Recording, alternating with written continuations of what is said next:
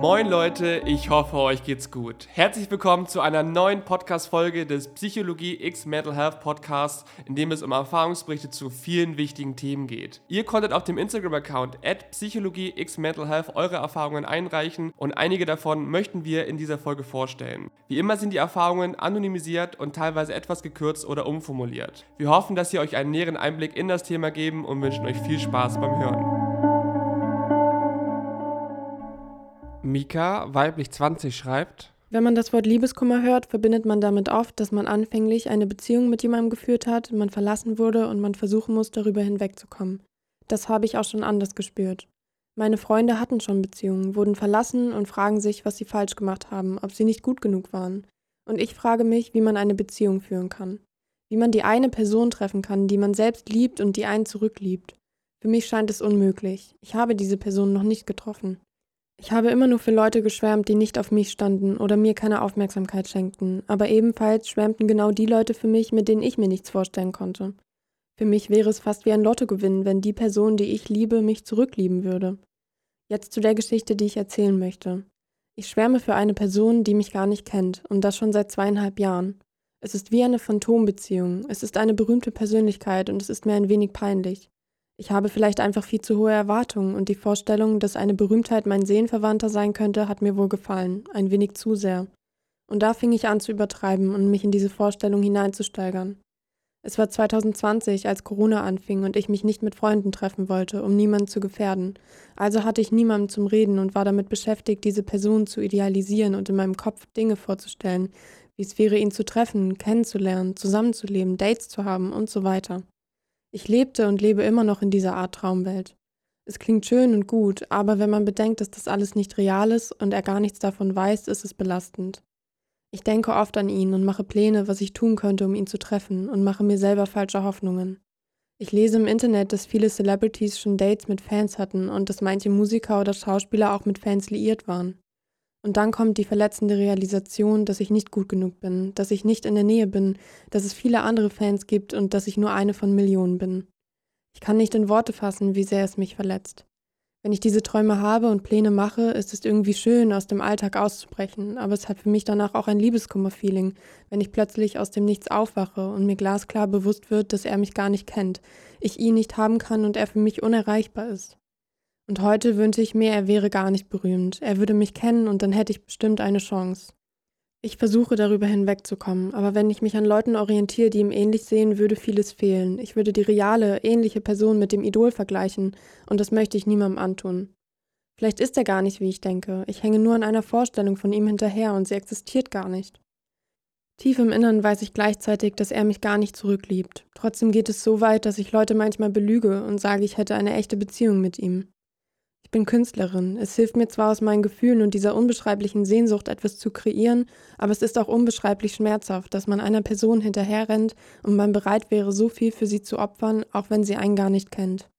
Ich würde so gerne wissen, wie es wäre, wenn die Person, die ich liebe, mich eines Tages zurücklieben würde. Liebeskummer entsteht immer dann, wenn die eigene Fantasiewelt kaputt geht. Für einige mag es vielleicht abwegig sein, sich in öffentliche und komplett fremde Personen zu verlieben, aber genau das macht Verliebtsein irgendwo auch aus.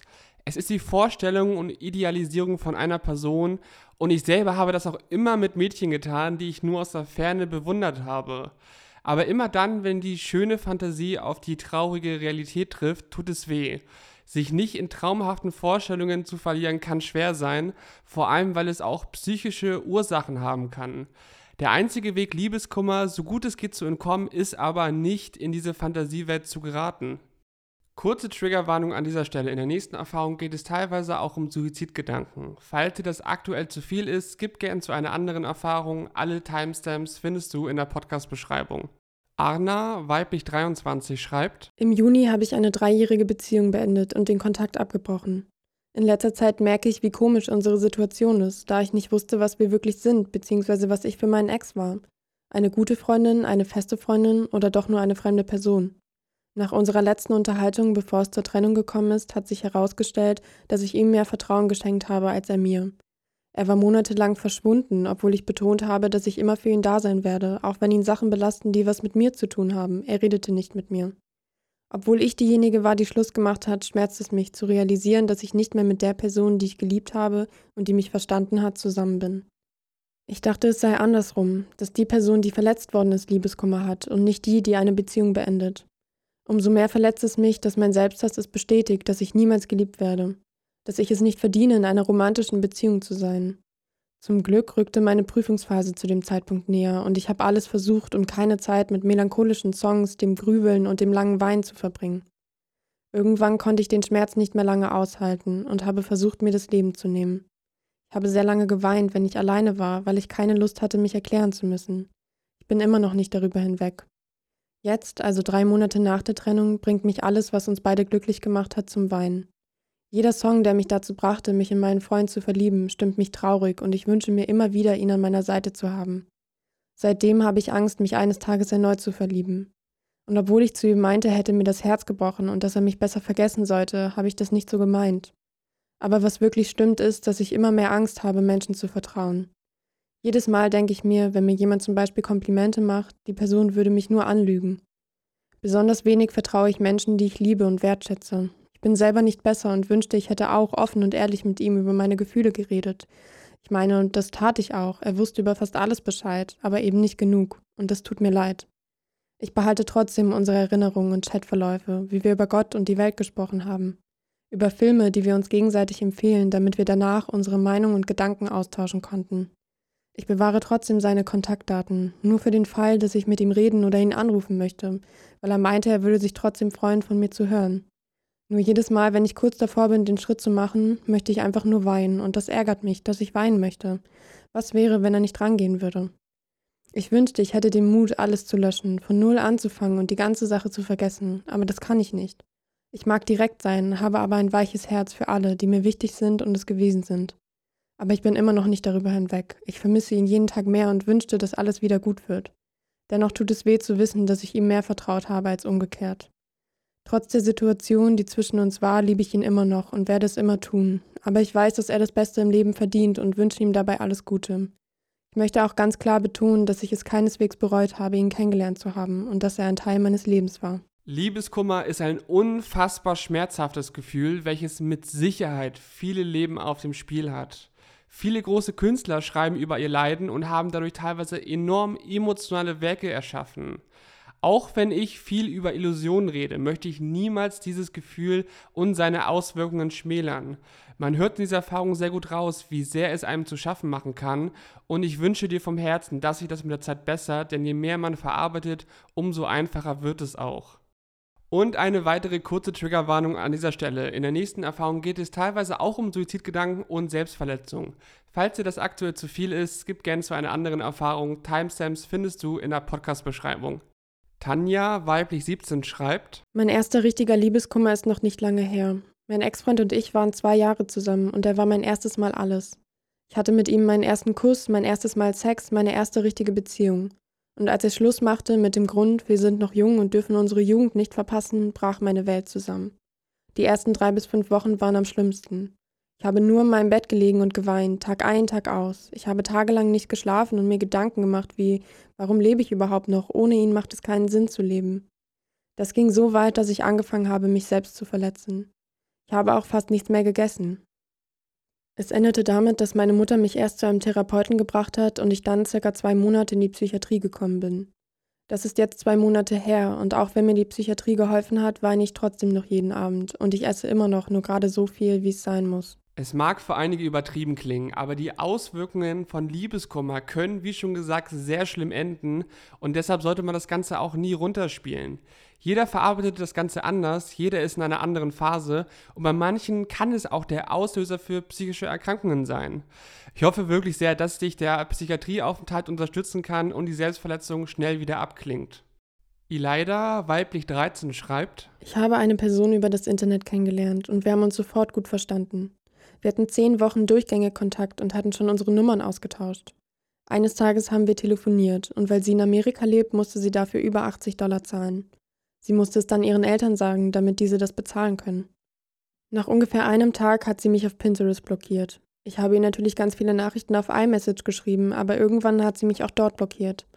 Sie hat nur eine Mailbox-Nachricht für mich hinterlassen, dass sie mich vermissen wird. Auf PixArt, der App, in der wir uns kennengelernt hatten, eine App, in der man Edits machen kann, hat sie dann einen Post gemacht, in dem sie erklärt hat, dass sie den Kontakt abbrechen musste, da ihre Eltern keine Internetfreundschaften mehr erlaubten. Das brach mir natürlich das Herz. Ich wollte auf den Tag warten, an dem ich sie besuchen kann, wenn ich in der 11. Klasse einen Austausch in die USA machen würde, um ihr zu sagen, dass ich sie liebe. Für viele mag das komisch klingen, aber wir wussten gegenseitig alles über einen, als ob wir uns schon 100 Jahre kennen würden. Jedenfalls hat sie gesagt, dass sie sich irgendwann mal wahrscheinlich bei mir meldet und wir können den Kontakt wieder aufbauen, weil sie mich so sehr mag. Mittlerweile sind es schon fast zwei Monate. Ich vermisse sie sehr, habe Liebeskummer und falle in meine depressive Episode zurück. Ich erlebe ständig Rückfälle. Ich rede aber mit meinen Freunden darüber und die sind auch immer für mich da. Ich muss tatsächlich sagen, dass ich das absolut fühle, weil ich selbst mit 13 eine Fernbeziehung zu einem Mädel aus Berlin hatte. Ist zwar näher dran als USA, aber am Ende haben wir uns auch nie gesehen und in dem Alter ist das sowieso enorm schwierig. Auch wenn es schmerzhaft ist, wächst man mit den Jahren enorm an dieser Erfahrung und es freut mich natürlich wahnsinnig zu hören, dass du mit deinen Freunden darüber reden kannst. Baschka, weiblich 26, schreibt: Ich glaube, gerade für Menschen im jugendlichen Alter ist Liebeskummer besonders hart. Ich erinnere mich an meinen letzten, mit 17 war das. Mein damaliger Partner verließ mich. Er sagte, er fühle sich noch nicht bereit für eine feste Beziehung. Ich war am Boden zerstört. Ich konnte nichts essen und nicht schlafen. Ich konnte kaum an was anderes denken. Dauernd weinte ich. Ich war so verliebt. Ich fiel in eine Depression. Es waren gerade Sommerferien und somit musste ich zum Glück nicht zur Schule. Ich lag nur im Bett. An einem Tag bekamen wir Besuch von meiner Oma und ich erzählte ihr unter Tränen, dass mein Herz zerbrochen sei und ich nie wieder glücklich werden würde. So fühlte es sich zumindest an. Und meine Oma sah mich an, nahm meine Hand und sagte, wenn er nicht zu dir zurückkommt, weißt du, dann war es nicht der Richtige. Ich musste lange darüber nachdenken. Der Richtige, gibt es den überhaupt? Er kam zurück und wir waren noch zwei Jahre zusammen. Dann beendete ich die Beziehung. Das Ganze ist mittlerweile fast zehn Jahre her. Am Ende war er nicht der Richtige. So unterschiedlich waren doch unsere Zukunftsperspektiven. Danach hatte ich viele Dates und noch zwei weitere Beziehungen, bevor ich meinen jetzigen Freund traf. Jede Beziehung verändert sich mit der Zeit oder endet, und ich glaube, das soll sie auch, das muss sie. Nur so wirst du auch eine Menge über dich herausfinden, was dir wichtig ist, über was du hinwegsehen kannst oder wo du bereit bist, Kompromisse einzugehen. Du lernst deine Werte und Ziele und Wünsche und Vorstellungen besser kennen. Und mit jeder Beziehung kommst du deinem Glück näher. Nicht nur in Liebesbeziehungen, auch in Freundschaften. Aus jeder Beziehung lernt man. Und das ist wertvoll. Ich bin dankbar für die Zeit mit meinem damaligen Freund. Jeder Schmerz geht vorbei und am Ende blicke ich mit einem Lächeln auf die Tage zurück. In meinen Augen regt die Erfahrung von Baschka unfassbar zum Nachdenken an. Sie hat extrem unter der Trennung von einer Person gelitten, von der sie sich Jahre später selbst getrennt hat, weil es eben nicht gepasst hat. Genau das zeigt wieder, dass wir nie einer perfekten Person hinterher weinen, sondern unserer Vorstellung von ihr. Und selbst wenn man wieder zusammenkommt, wird man merken, dass sie wahrscheinlich doch nicht so ist, wie man sich vielleicht erhofft hat. So, Freunde, das waren eure Erfahrungen aus der Community. Vielen Dank an jeden, der etwas zu diesem Thema eingereicht hat. Wenn du bei zukünftigen Themen gerne selber eine Erfahrung teilen möchtest, dann schau doch gerne mal auf Insta vorbei. Dort pinnen wir immer einen Beitrag an mit Themen, zu denen wir aktuell Erfahrungen suchen. Wenn dir die Folge gefallen hat, freuen wir uns, wenn du diesen Podcast positiv bewertest und mit Freunden teilst, denen die Erfahrungen helfen könnten. Ansonsten habt einen schönen Tag, passt auf euch auf und bis zum nächsten Mal.